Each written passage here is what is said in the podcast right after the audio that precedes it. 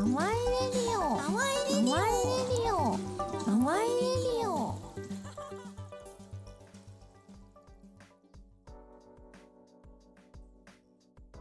京志工事ってどう思います？なんかあのまあもともと坂瀬川がねご出身ですけど、なんかあの京志工事に実際出店してみてなんか思ったこととか。清志工人は子供の頃やっぱり結構お参りって言ったら清志工人やったんで、はいはいえー、と当時はやっぱりすごいそれこそいっぱいおもちゃ屋さんとかもあったしもうもうワクワクしながらつあそれ。連れ連れられてきてた。13回で聞いたね。そうやね。そうそういう世代。やそそう明石焼きの,、あの坂本さんが、はいはいはいあのここの参道はもう何でも揃うもう楽しい場所やったんやって言ってて。感じ。うん。僕らの世代からしたらあんまりその百貨店みたいな百貨店というかそのな何でも揃って、うん。いろんなもの買ってもらえてみたいな感覚そんななかったよね。そうね。だ僕はあのその明石焼き屋さん坂本さんとかの回でもちょっとちらっと喋ったんやけどあの子供の時通ってた小児科があの下にああってめっちゃ通ってたんですよ。へちっちゃい時。でその時のおぼろげな感じはここ来たらなんか美味しいアイスクリームとケーキが食べれるっていう。パン屋さんね。パン屋さん。で教師工場は結構その楽しい場所みたいな。あ言ってたねそれ。ただそれは別に参道上がった感じじゃないんやけど、うん。ほんま入り口でなんか楽しくして。たってういうなんとなくおぼろげな感じはあるかな。めちゃめちゃ楽しかったけどだからその時ね平尾さん世代とかだったらもうなまあま遊びまくってたんじゃない？ですかあいや。いやいやそうなんていやそんなことないよ。遊び回ってたっていうかあれですよねその。子供の頃にこう誰かに連れられてきて嬉しいところ。そうそうなんか飴買ってもらったりとかあジュース買ってもらったりとかそそういうでエキスなんかポシティ行くみたいな感じですよね多分ね。うんなんかブリキのおもちゃとか、まあ、ブリキちゃうかそういう世代ちゃうか。とかなんかそんな感じでまあまあ栄えてて、まあ、それこそ宝塚駅もそんな感じやったけどね。古い町で温泉があっですねてファミリーランドがあって。だからもう坂瀬川から来る時にそこをずっと通ってくるからもう楽しくてしょうがなかった。なんか全然違う景色な気がするな僕全然違う景色。ちゃうんやろな、うん、僕やっぱファミリーランドにね直行であんま寄り道しなかったね、清志工人は、まあ、嫌いじゃなかったけどなんかレトロな街やなみたいな感じですけどね僕の中では。あーもうそうなってたんかいや昔からレトロな街って言われてるからな昔やで。えー。甘辛手帳がね。あ特集されててもう30年前かな。それこそなんかねこの今のそのおばちゃんたちが看板娘みたいな。こんなこと言ったらあれやけど、おねお姉さんたちがね。あのそうもっとお姉さんやったそうそうそうそう。今のお姉さんがもっとお姉さんやった時に そう看板娘やった時に、うん。そう。その甘辛手帳で清志工人特集がされててで清志工人といえばレトロな街30年前ですよ。変わってへんでねでなんかその13回目の話の時に気づいたのはなんか僕らが目指してるのって昔に戻ってるだけないな。そう。そうそうそう。本当にそれ思ったうね、ん。こうなんかショッピングモールみたいになってたらいいなっていうのもう昔そうやったんやみたいな。うん。いや宿がねそうか。そうだね。できた、うん。ねそう昔宿あったんですよこの。生産層？うん。セナソだけじゃなくてそのそれは以外は知らんかな。七ニア食堂の向かいのとこ今マンションになってるじゃないですか。はいはいはいあそこのマンション僕潰れる時見たんですよ潰してるとこも見たんですけどあの前前の建物が。まあまあでも最近でしょ。5 2年あ5年ぐらい。45年前かな、うんうんで初め前は店舗やって裏も山みたいなとこ斜面地にこうなんかはいはいはい草むらみたいな感じだったんですけどそこもともと宿やったんですよ。うんうん。あそこも宿やったし、なんかああと何軒かあったらしいですけど。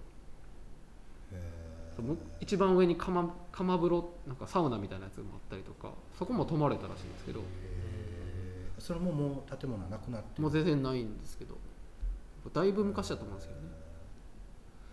なんかやっぱそこにこうゲストハウスをするってやっぱ意味があるのかなと思って。いやー戻って戻ってきた。そうそう戻ってきそうた新しい形で、だからそういう意味でもやっぱりこう参道でそれしてるのは価値あるんじゃないかなと思いますけどね。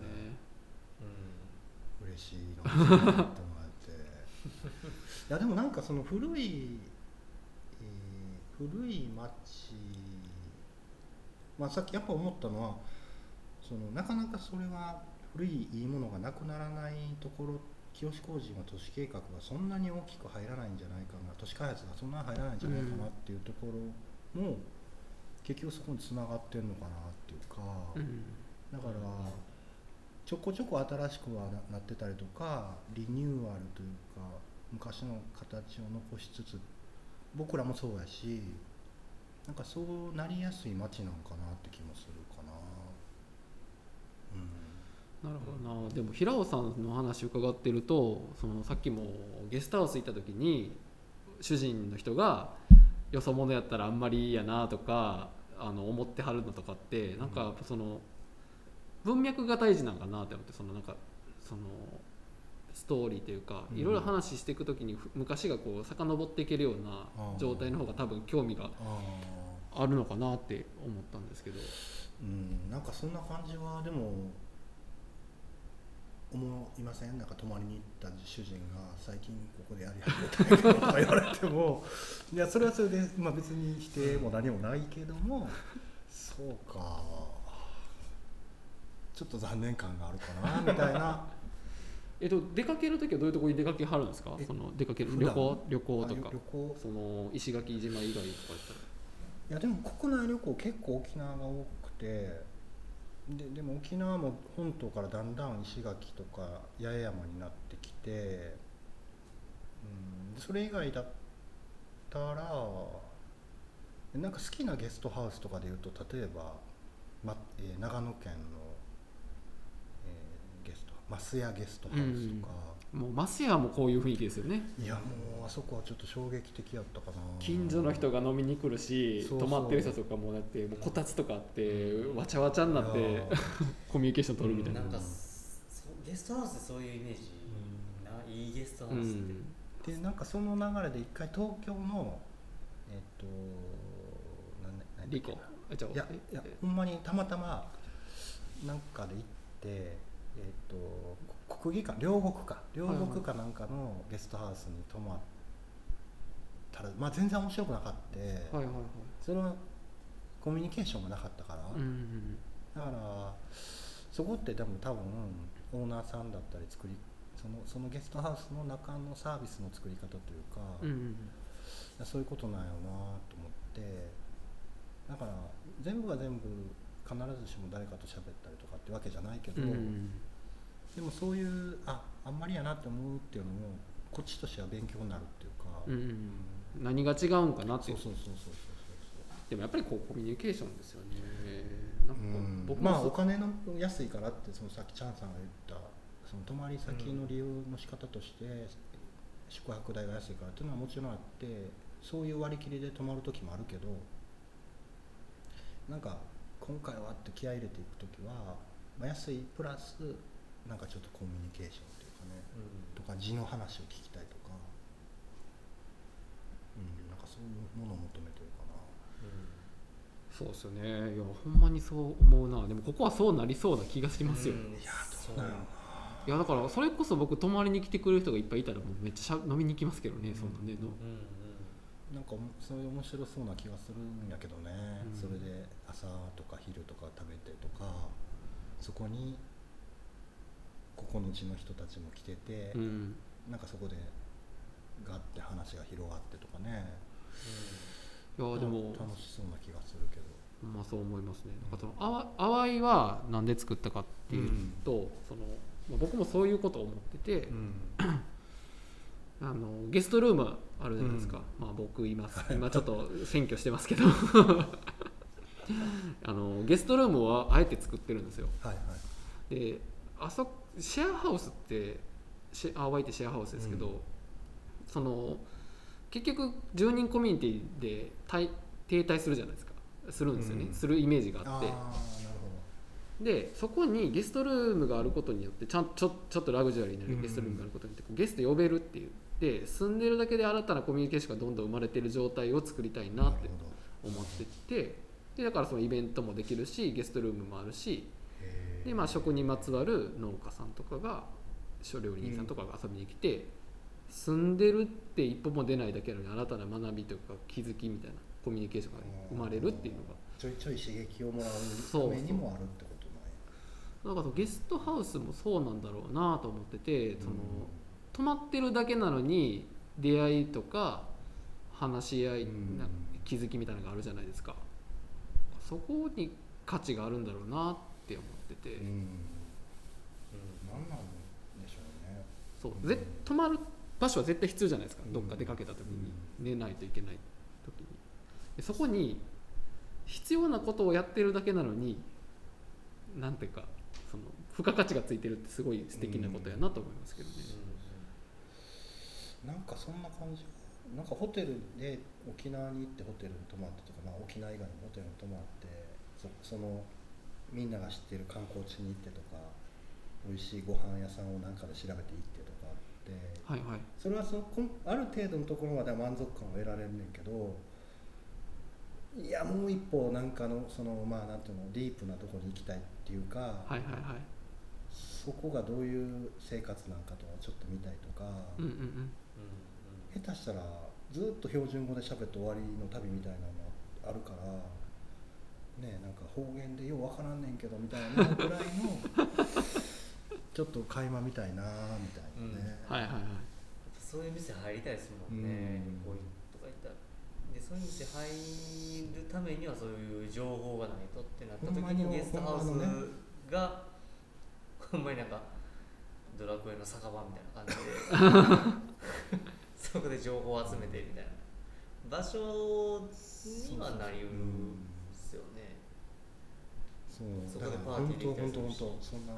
ネットで調べて美味しいよってなんかで星が4つついてますよとかって言って。まあそれはそれで美味しいんやろうけど。なんか物足りないというか。そこ行ったら地元のおっちゃんがガンガン飲んでるとかの方が面白いとか、うん。そうですね。いや絶対そうですね、まあ、沖縄がそうなりやすい文化もあるのかもしれないけどねその石垣に行った時にそんな感じやったから。いや清志工事にそんな文化根付かしてほしいですけどね。うん。なんか僕平尾さんどう思ってはるか聞きたいですけど、あの宝塚に出会いの場所って少ないなと思ってたんですよ。宝塚に出会い出会い。コミュニケーション取る場所が少ないなと思っててなんかその七人屋食堂に初めて行った時にこんな場所があるんやって目から鱗になった時があって、やっぱり良くも悪くもチェーン店多いじゃないですか、はいはいはい。個人でやってる店少なかったりとかするしなんかその、まあ、飲み屋って駅前にあんまなくてないような気がしててちょっと郊外その自衛僕は自衛隊団地の近くとかにいたから、うん。自衛隊団地の周りとかにあったりとかしてたらそこも飲み屋とかもなんかちょっと違う。ああそうね。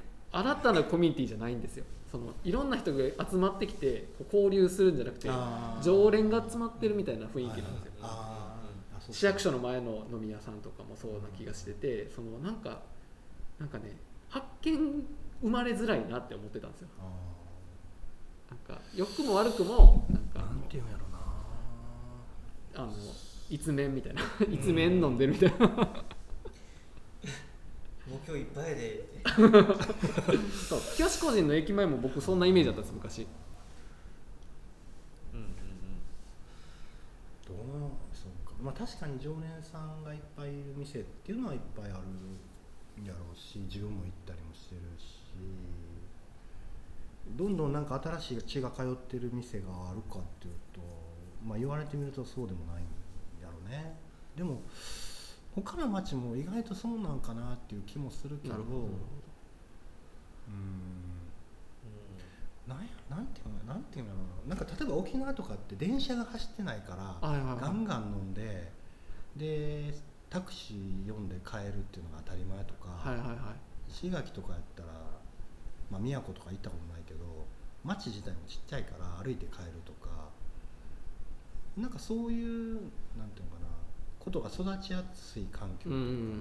でそこに観光客も来るし、はいはいはそうすると新しい人が入ってくることがそもそもいもうね経済活動としてそうですよね。組み込まれて自るというか然ですもんねそうそうそっちの方が。だからそういうのは宝塚でいうと少ないかもしれないしだからそれが宝塚なんかもしれないしちょっと難しいけどね、うん、でなんか別にどっちがいいとかあ悪いとかはないとは思うんですけど、そのそうやってこういろんな人が交流する場所の方が、なんかこう発見多いというかそれこそなんか。えっとスーパーファンタスティックマーケットに出店してくれた人とか、そういうふうに出店してくれたことに対してその友達が来てくれる、で新たな出会いがあって、うん。またじゃあ今度コラボしましょうかってなってまた出店があるわけじゃないですか、うんうんフラットさんで。うんうんそういうのの価値を知ってし価値とか楽しさを知ってしまったら、知ってしまったんですよその学生時代に。確かにね。そういうことね。考えた時に振り返って地元どうかなと思ったらそんな場所ないなってずっと思ってたんですよ。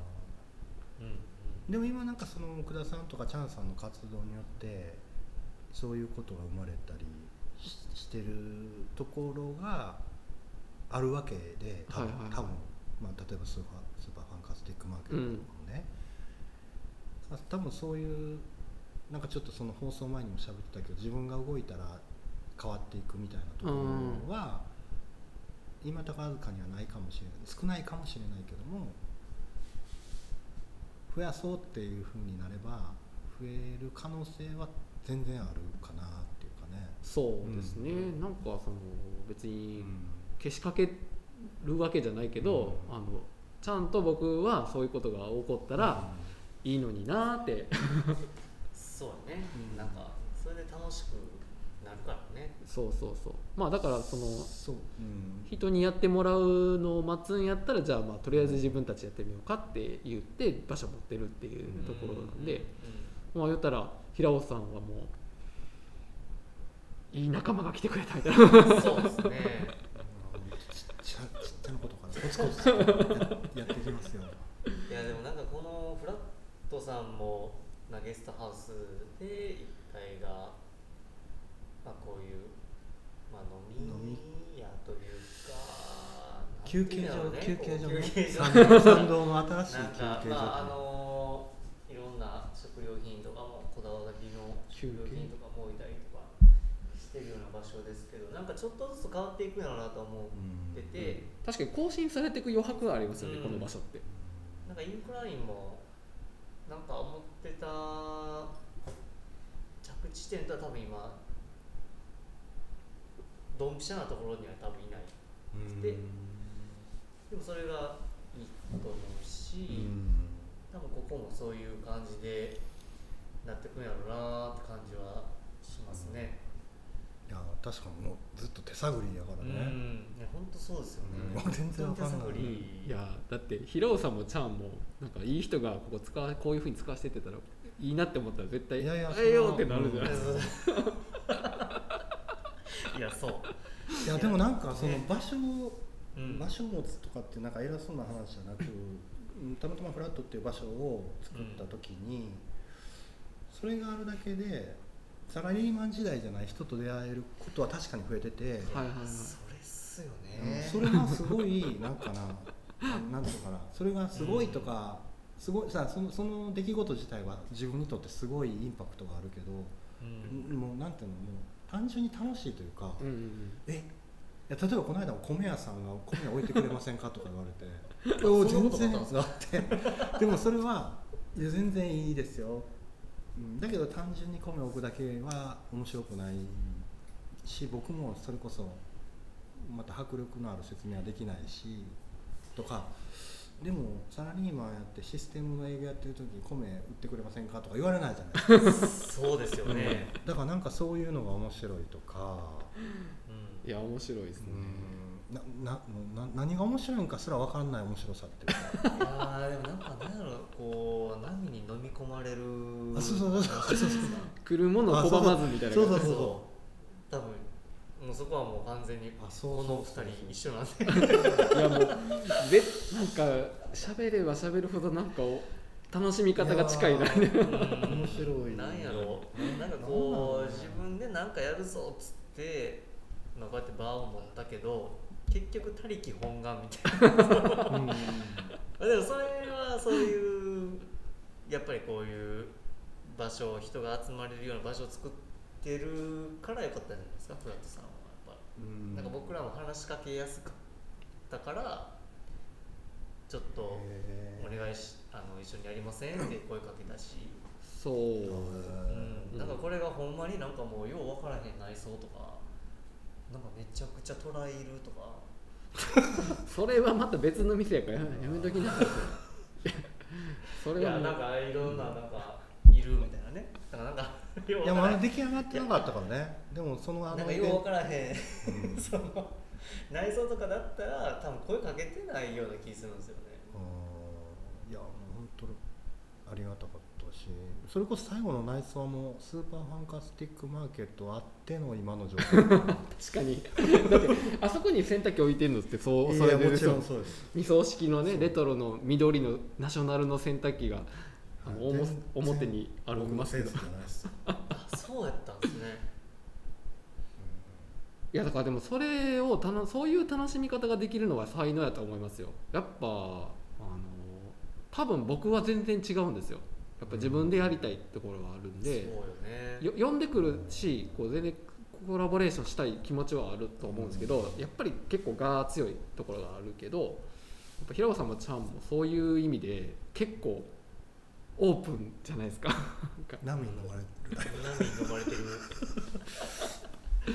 いやでもなんかすごいなってみんなすごいもんなって思うもんな本当。うん、なんか偉い人っていうすごいなじゃなくなんかちょっとしたことが面白いセンス持ってる人いっぱいいんなっていうのを結構感じるな。うん。うん。それってやっぱりこう店始めてから始めてからというかサラリーマンの時はそういう考えってあんまり、いやサラリーマンの時もそれは思ってたけど、うんうんうん、でもなんか次の日になったらまた俺ネクタイ締めて出勤してサラリーマンやわみたいなのがどっかにあるから、はいはい。そっちに触れないみたいな、はいはいはいはい。そっちに思いっきり触れない、その面白いなっていうところがどっか別世界な感じうん、になってる、でなんかいいなあの人みたいな感覚で結局また現実翌日には現実に戻って、っていう感じやってそれまで自分の中にその人たちの考えをこうな、うん。混ぜこれない混ぜ混ぜれない感じだったってことなんですか、ね、なんか単純に憧れてる人たちがあっちにいるみたいな見え方をしてるっていう感じかな。ううん。んでもなんか今は憧れの人とかかっこいいな尊敬するなみたいな人なんやけどなんか近くに行ったら近くにもなれるかもしれないみたいな感覚になってきてるっていうか。なるほどなるほど。それは僕らもなんか最近思う思うよね。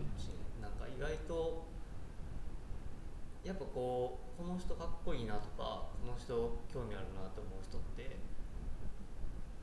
なんやっぱこう共通するポイントがやっぱ、うん。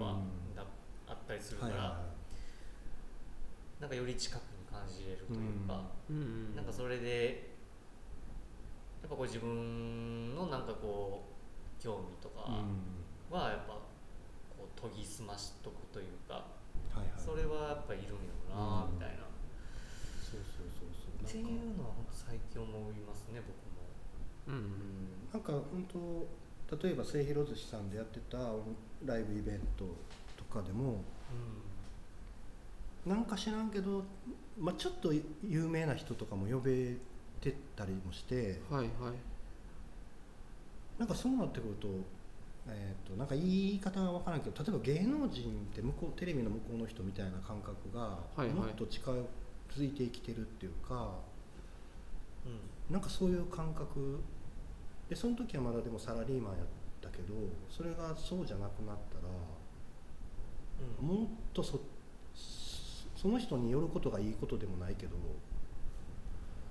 なんかなんか近く近しい感じには思える。それは本当そうですね。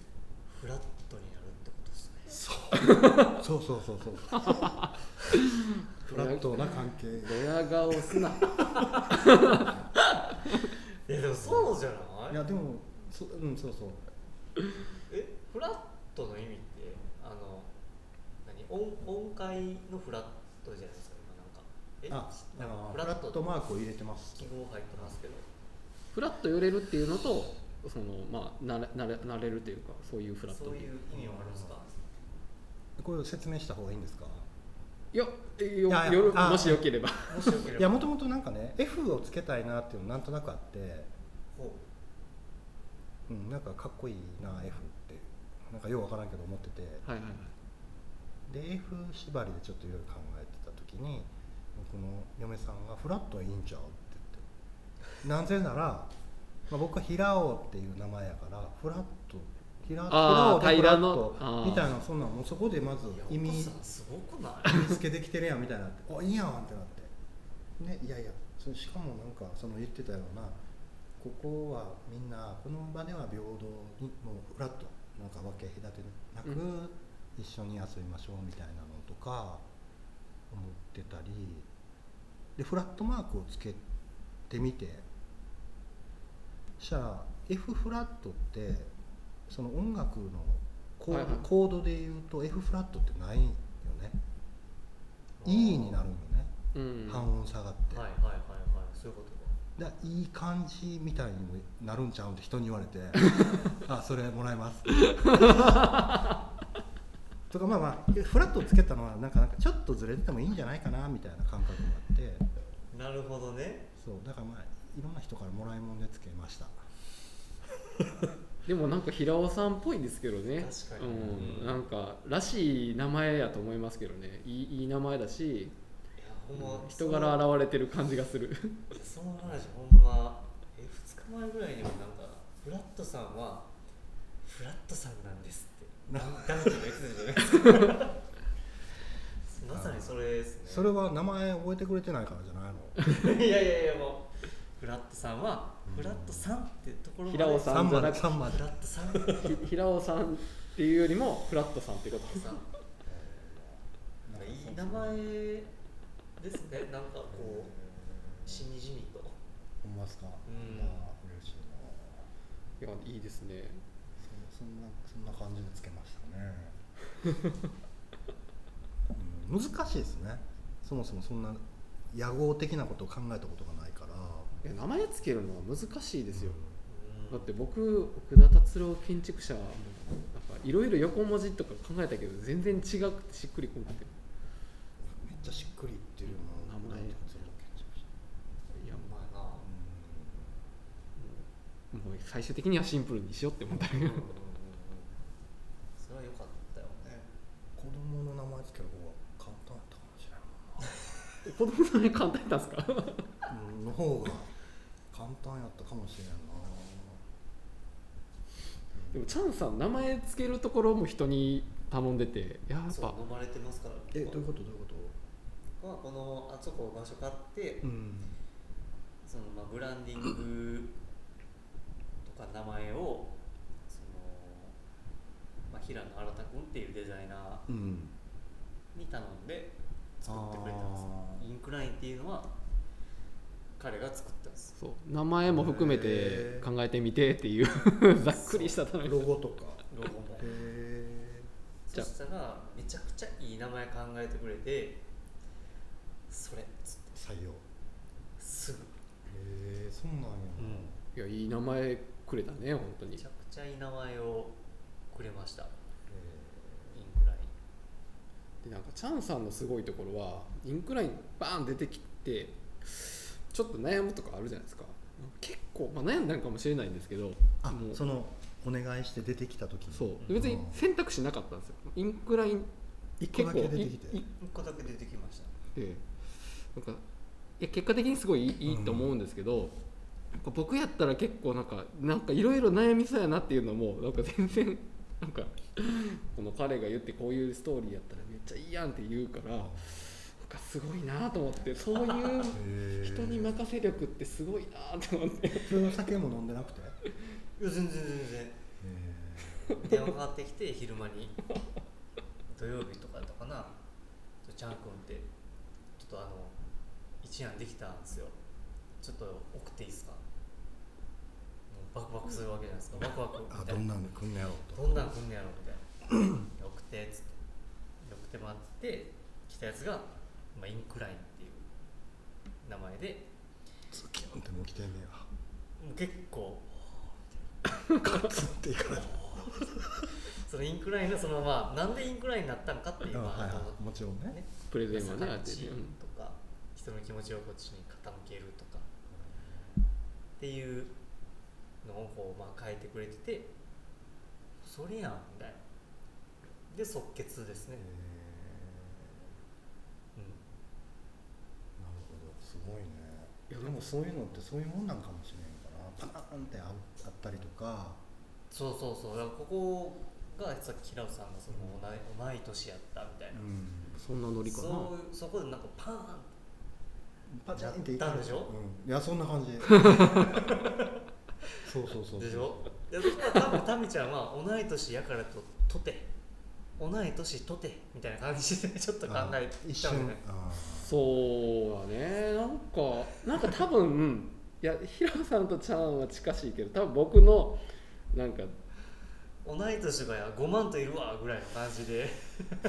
そう。まあ親近感は湧くけどもっと何を考えるかな。結構ロケーション大事にしますね僕はね。ロケーションとかなんかそのなんか、うん。あのまあ、ずっとそれ見て文脈とかね、うん。うん。あそうそう。でもそのその同い年やったっていうのとアパートやりたいなって思った時にアパート的構造やったっていうのが、うんバシッと来たワンツーでかまされてるから。確かに不動産ってなんか2個好きな点あるとこってなかなかないじゃないですか。立地はいいけど間取りがなみたいな。間取りはいいけど立地がなみたいな、いやそうそう2個好きなとこ来たら結構バチンってきますよね。結構ボロボロやったけどね。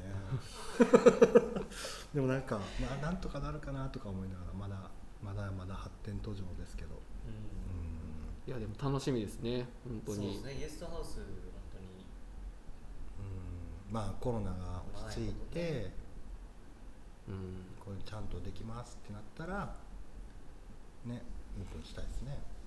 いやでも正直僕らコロナ落ち着いたらやりたい企画めちゃくちゃ泉のように湧いてきますよ、へほんまよね。うん、コロナめちゃくちゃ悩まされてるわ。そう。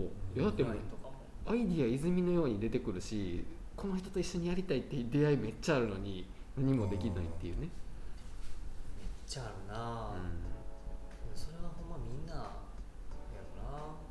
えうん。確かに。そうやね。ん、いやあのー本当にいい波が来てると思うんで本当に時が来れば。うん。うんぜひね聞いてる皆さんも楽しみにしておいてください。閉めた まあまあいい時間なんでね、そうですね。うん、最後にじゃあはい。チャンさんなんかありますか？いやまああの平尾さんあのまあ沖縄でゲストハウスやろうかなっていうのを一回考えてたらしいですけど。まあ地元民じゃないからちょっとそれはなとかって言ってましたけど見た目完全地元民です。沖縄っぽいね。これ演出演出です。ちなみに皆さんはあのまたフラットに遊びに来たら楽しんでもらったらいいと思うんですけどもうめちゃめちゃ個性的な T シャツいつも着てはって。お客さんの目線が T シャツにって。そう。あの石垣から逆にこっちで石垣先月から石垣から吉工人やってきたんですっていうふうに言ったらいいんじゃない？ですか信じると思いますよ本当に。あなんかたまたま宝塚に来てとか言って。そういい場所見つけた。いやいやいや。絶対その信じると割にそうそうなっちゃうともうあ知識が浅くなってしまうから 結局向こうでやってるのと一緒になってます。浅い浅くないえそうなのそれも知らんのみたいになっちゃうか あらそっか。そうそう。ちょっとモロハズだから、やはい、うミーハー的に沖縄が好きな人ぐらいでちょうどいいと思います。は いやめっちゃいいですねいやありがとうございましい。えー、ありがとうございまいした。平尾直人さんでしたありがとうございました。たありがとうございますはい。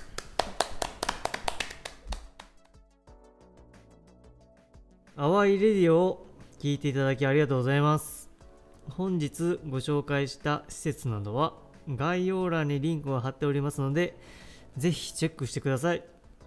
またご意見ご感想は公式ホームページのメッセージフォームより受け付けております。